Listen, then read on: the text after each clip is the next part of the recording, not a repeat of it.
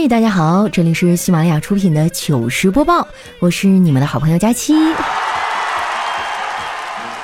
这几天啊，我过得是相当滋润了，因为我们家楼下的超市啊，三周年店庆，天天搞促销，很多东西啊比在网上买都便宜。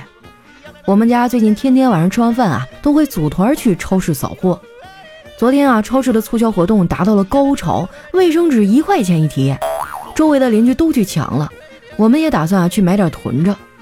出门之前呢，我嫂子啊非要补个妆，我哥说：“赶紧的，别化了。”我嫂子说：“你就等一会儿呗，我两分钟就好。”结果啊，都过去十分钟了，我嫂子还在那描眉呢。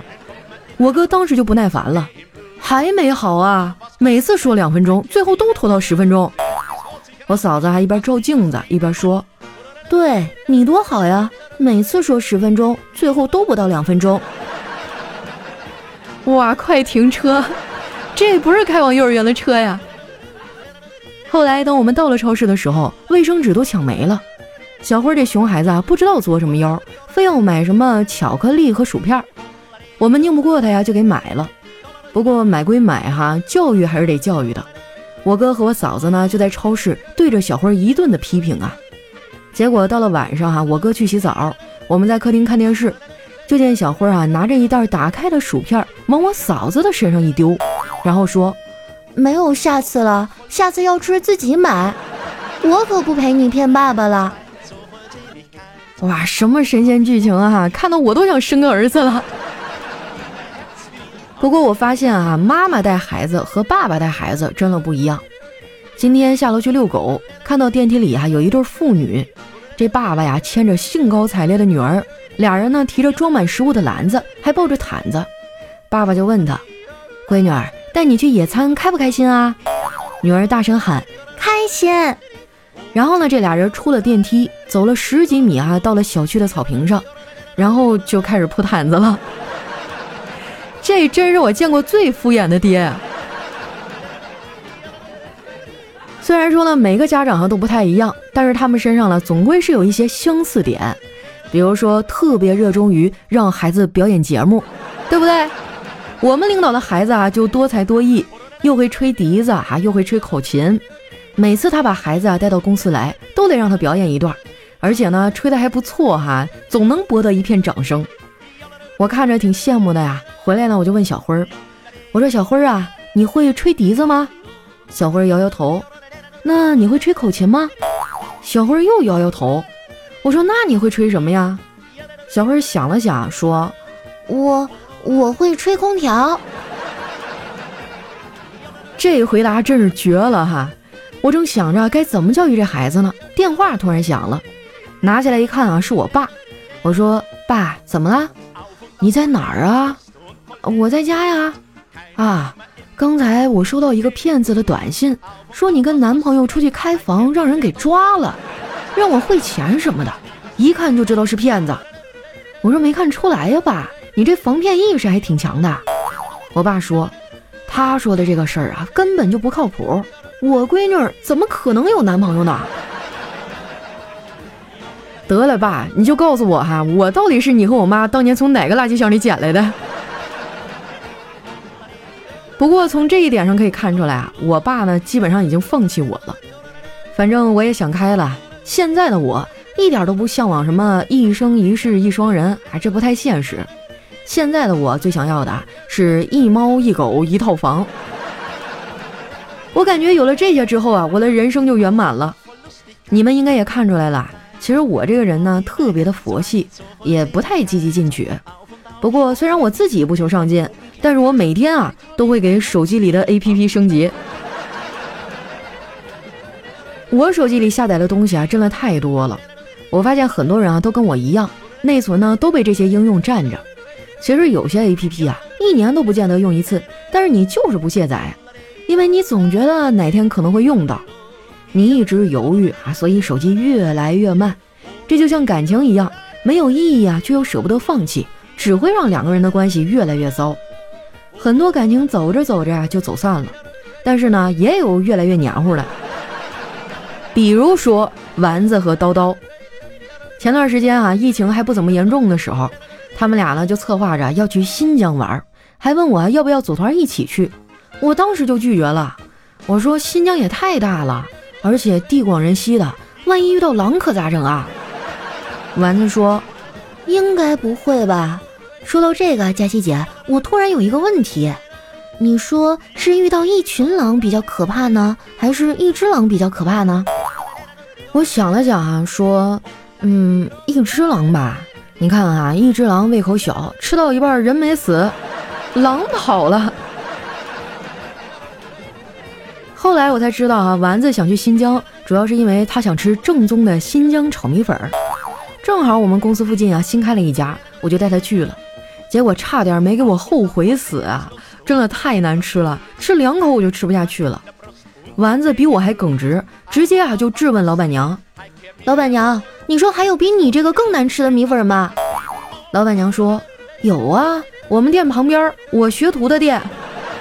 ”后来我也没吃饱，晚上回去呢又炒了一个蛋炒饭，锅里剩的米饭不多了，所以这个量呢就有点少。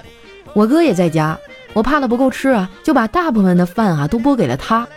没想到啊，我哥又给我拨回来了，还说：“老妹儿啊，你吃吧，我少吃点没关系。”这话一出啊，当时我感动坏了，刚想说点煽情的话，就听我哥啊继续说：“一会儿啊有人请客，请我出去吃好吃的。”我就知道啊，事情没有这么简单。我哥呢，也是一个十足的吃货。他当初高考报志愿的时候，报的是海洋大学。哎，我就问他为什么，他说他以为海洋大学的食堂每天都有海鲜吃。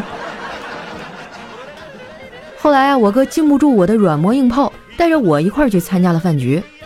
他那个朋友啊，挺有钱的，带我们去了一个特别高级的饭店。有多高级呢？嗯，就是厕所啊，装的都比我们家豪华。唯一的不足啊，就是那个厕所的水龙头不太好使，就是那种感应式的。每次哈，我遇到这种不是很好使的感应水龙头，都觉得自己伸个手哈，像个要饭的。这次一起吃饭的人哈，都是事业有成的中年人。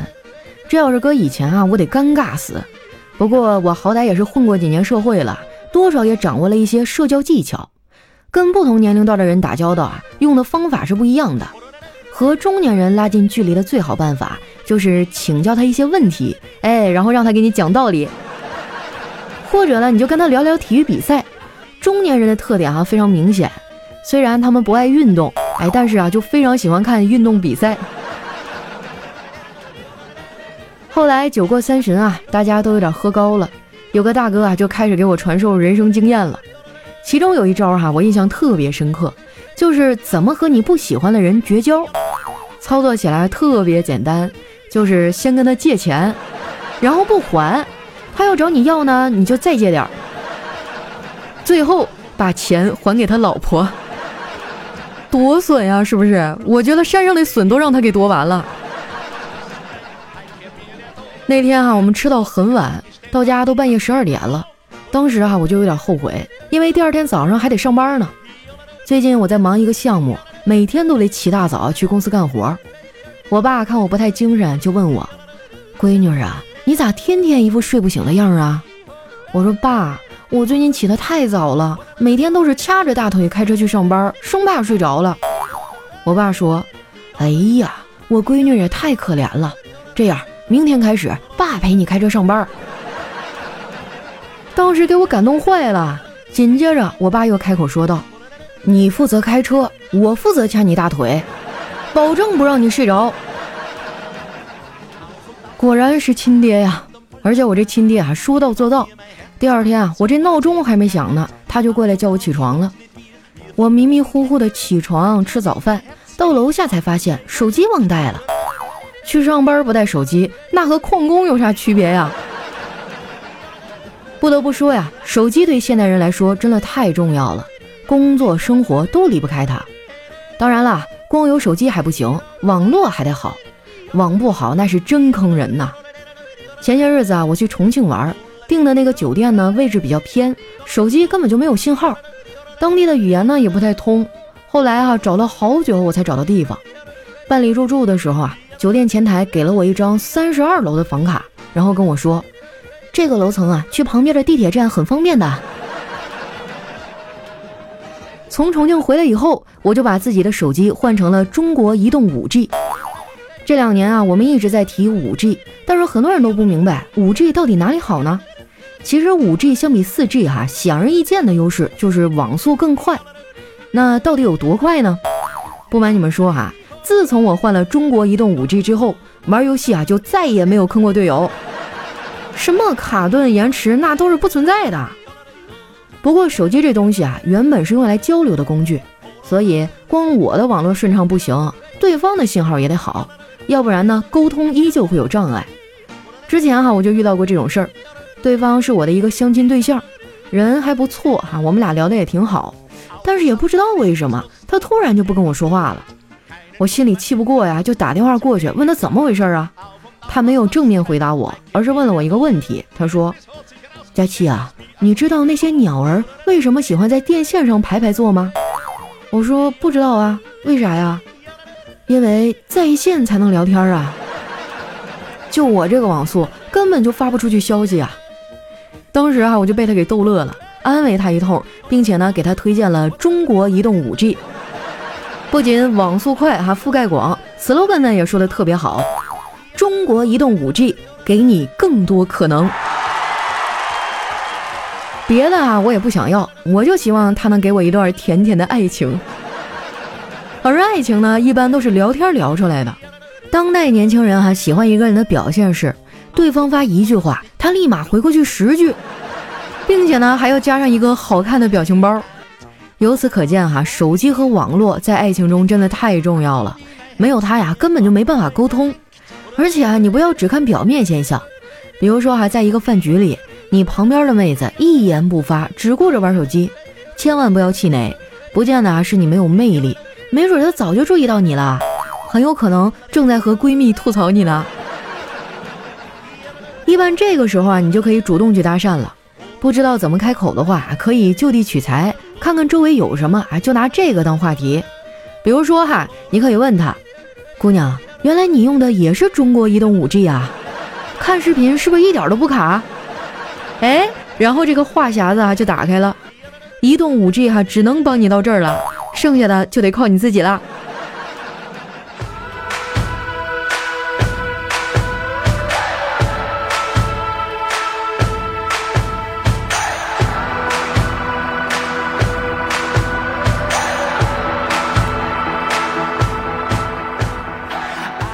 一段音乐，欢迎回来，这里是喜马拉雅出品的糗事播报，感谢中国移动五 G 哈对节目的大力赞助。那接下来又到我们留言互动的时间了。首先这位听众呢叫周仁丽，他说：“佳期啊，我孩子两岁多了，当初一直怀不上，后来就是听你的节目怀上的。啊，这不敢当不敢当哈，主要还是你的功劳。但是听咱们节目出生的孩子啊，肯定天赋异禀。我跟你说，你掰开他的小手，没准出生的时候就握着方向盘。”下一位呢叫一口吃掉个胖子，他说好困啊，可我就是睡不着，我还是一个小孩子呀，现在已经有了很严重的黑眼圈了。佳琪啊，你能帮我吗？求你了，顺便呀也希望能提供一下快速入睡的方法，谢谢啦。哎呀，快速入睡的方法我成年以后就很少有了，反正有的时候我睡不着觉就出去跑跑步啊，锻炼锻炼，累了就睡着了。下一位呢叫坐在坟头调戏鬼，他说佳琪啊，我给你介绍个男孩吧。这么跟你说吧，他很温柔，很帅气，很阳光，很温暖，也很体贴，很细心，很会照顾人，很有爱心。这个人就是我。你看你这也不诚恳，你倒是留个微信号啊。下一位呢叫油炸清蒸红烧佳期，他说我们学校啊有食堂，我们都在学校里吃午饭。但是呢，要自己带餐具，吃完饭啊，去水槽洗干净。后来就有人偷懒儿哈，直接去厕所里洗，因为厕所离得更近嘛。后来哈，越来越多的人都去厕所里洗餐具，于是呢，每天午饭之后啊，都有一大群人拿着勺子啊、筷子冲向了厕所。这想想还挺壮观的哈。下一位呢，叫离离原上草。他说：“前女友啊，就是你可以说她不好，但绝不允许别人说她不好，这是一种怎样的情怀呢？那基本上就是你不好意思承认自己以前瞎呗。但是我觉得啊，分手见人品，如果说两个人分手以后呢，那就要做一个合格的前任哈，就要像死了一样，不再联系，不再打扰，然后也不要再说什么人家的坏话哈，毕竟曾经相爱过嘛。下一位呢叫保护我方佳期，他说有一天哈，这个师徒四人正走在山路上，突然轰隆一声巨响，吓了唐僧一跳啊！抬眼望了望哈，指着山下这个修路炸碎的石头说：“悟空，你妈生二胎了。”这这二胎怕是不够，可能还有三胎。下一位呢叫没睡他。他说：“同学啊，刚买的新手机，有一次呢陪他去银行取钱，要排队，等了半天还没到我们，然后呢就借他的手机偷菜。他在一旁啊不耐烦了，说：走，我们去外面偷吧。尼玛，整个大厅的人哈全部都看过来了，都把自己包得严严实实的。我赶紧拉着他就走了。哎，说到偷菜哈，真的是我原来上学的时候最喜欢玩的游戏了，还有什么抢车位哈。”每天恨不得定个闹钟，半夜起来去偷别人的菜。我现在我都不理解哈，怎么那么大瘾呢？下一位呢叫佳期是个单身狗，他说放假了，小明和小明妈妈坐飞机去旅游。到了之后呢，这空姐说带好随身物品，有序下飞机。这小明刚下车哈，空姐就对小明说：“小朋友，你的暑假作业是不是落在飞机上了？”小明呢就默默的去拿落在地上的暑假作业。甚至呢，还可以在他的眼睛里看见一抹泪花。哎，我记得我小的时候就特别不爱写作业哈，就一到假期结束之前呢，就点灯熬蜡的在那补作业。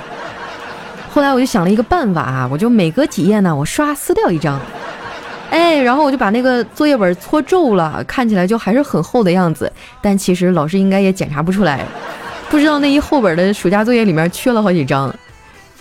下一位呢叫我爱小红，他说打雷的时候关窗户有用吗？没用啊，我试过了，关了窗户雷一样得打呀。下一位呢叫楠楠，不是楠楠，他说有一天哈，有人向医生抱怨，医生，我最近很不正常，吃什么拉什么，吃黄瓜就拉黄瓜，吃西瓜拉西瓜，怎么样才能恢复正常呢？这个医生哈沉默了片刻说，那你可能只能吃屎了。哎呀，搞什么？你们留这种留言，我一会儿还要去吃饭呢。下一位呢叫不可能的小艺术家，他说八月十九号是我的生日，祝我自己生日快乐，希望佳琪能读到我。我看了一眼日期，我真对不起你啊，今天已经二十四号了。那这样哈，祝我们的小艺术家明年生日快乐。下一位呢叫六六大顺。他说：“杀气是一种什么样的感觉呢？嗯，那大概就是我妈喊我全名的时候吧。哎，我就瞬间觉得汗毛都立起来了。”下一位呢叫佳期的浓厚体毛。他说：“同事的儿子啊，放学来办公室等他爸，长得很可爱。我就问他，今天上学都学啥了？他说学了数学。嗯，那我来考考你吧，三加二等于几啊？这小孩的小手数了数，答道。”五，那五加五呢？啊，然后只听啪一声，他手里的酸奶就掉到地上了。啊，两个小手都不够用了是吧？你说你多损啊！山上的笋都让你夺完了。下面呢叫差不多先生，他说昨天大半夜啊被一个电话吵醒了，好像是打错了，是个男的。还没等我回话呢，他就说：“老婆你在哪儿呢？”我一生气哈，直接来了一句：“他在洗澡呢。”说完哈，我就挂了，然后调静音呢，继续睡觉。早上起来我一看，嚯，好几十个未接来电，这就对了哈。你敢让哥睡不好，哥就敢让你睡不着。下一位呢叫刘亮，他说前女友还打来电话说，说话方便吗？我看了一眼旁边的女友说，哦，还没吃呢。对方又说，那我等你方便了再打过来。我笑了笑说，做好饭也得八点了。挂掉电话以后呢，现女友就问我谁的电话啊？我说，哼，我前女友的。她瞪了我一眼，说：“讨厌，又逗我，肯定是你妈。”真是一个小机灵鬼哈。下一位呢叫大吉大利，他说原名啤酒，昵称夺命大绿棒子口服液，主要治疗空虚、寂寞、悲伤、愤怒、伤心、接风、践行，适用人群老少皆宜。服用说明：二十四小时皆可服用。一日一次或两次，每次十到十五瓶。女人减半或加半啊，按情况而定，十瓶一个疗程。自从喝了这个绿瓶子的口服液哈，腰不酸了，腿不疼了，睡眠也好了，一觉睡到下午不是事儿。绿瓶子口服液，大品牌，值得信赖。不过呢，也有点副作用哈，就是哭闹喊叫、吹牛逼等等。那我觉得你们这个量太厉害了，一次十到十五瓶。我现在可是完了，我以前上大学的时候跟朋友吃饭，我都是脚踩的啤酒箱喝，你信不信？现在我喝两瓶我就有点喝不下去了。下一位呢叫手机控大叔，他说练肌肉有什么用呢？除了形体上的好处之外，那当然是为了让傻叉能和你讲道理啊，心平气和的哈，不在那小嘴一个劲叭叭叭的，一看你肌肉块，当时就吓没电了。下一位呢叫苍耳妈妈仙气飘飘，他说有一天啊，这个女孩就问男孩：“你喜欢我吗？”他说不喜欢，女孩伤心的想离开啊，他又拉住了她。等一下，你还没问我爱不爱你呢。这女孩破涕为笑说：“那你爱我吗？”不爱。你说你多欠啊，把人的心往死里扎呀，这是。下一位呢叫飞翔的粘豆包，他说很多年后的一天啊，我拿着佳期的照片对我女儿说：“这个呀是爸爸当年的女神。”女儿说。爸爸骗人，明明是妈妈。我看向厨房，和正在做饭的佳期相视一笑。咦，怎么突然觉得有点甜呢？但为什么是我做饭？下一位呢，叫大熊小熊。他说：“为什么图书馆不能穿拖鞋呢？”大概是为了防止啊，这个翻书铁手指的，还有这个看书抠脚丫子的打起来。下一位呢，叫金秋。他说昨天去理发哈，期间一直玩手机，剪好以后回到家哈，对着镜子一看，我靠，头上顶了一个锅盖呀！哎，我记得有一段时间很流行那个锅盖头嘛，豆豆鞋锅盖头。下一位呢叫人生很难，他说丈夫回家呀很不高兴，妻子啊就关心的问，你遇到不顺心的事了吗？哎，丈夫说，今天啊我在公交汽车上捡到二百块钱，那应该高兴啊。丈夫说。另一个乘客也看见了，我和他平分了。然后这妻子说：“那你不是还有一百吗？”哎，丈夫说了：“回家以前啊，我才发现那二百块钱是我自己掉的，这就有点惨了。”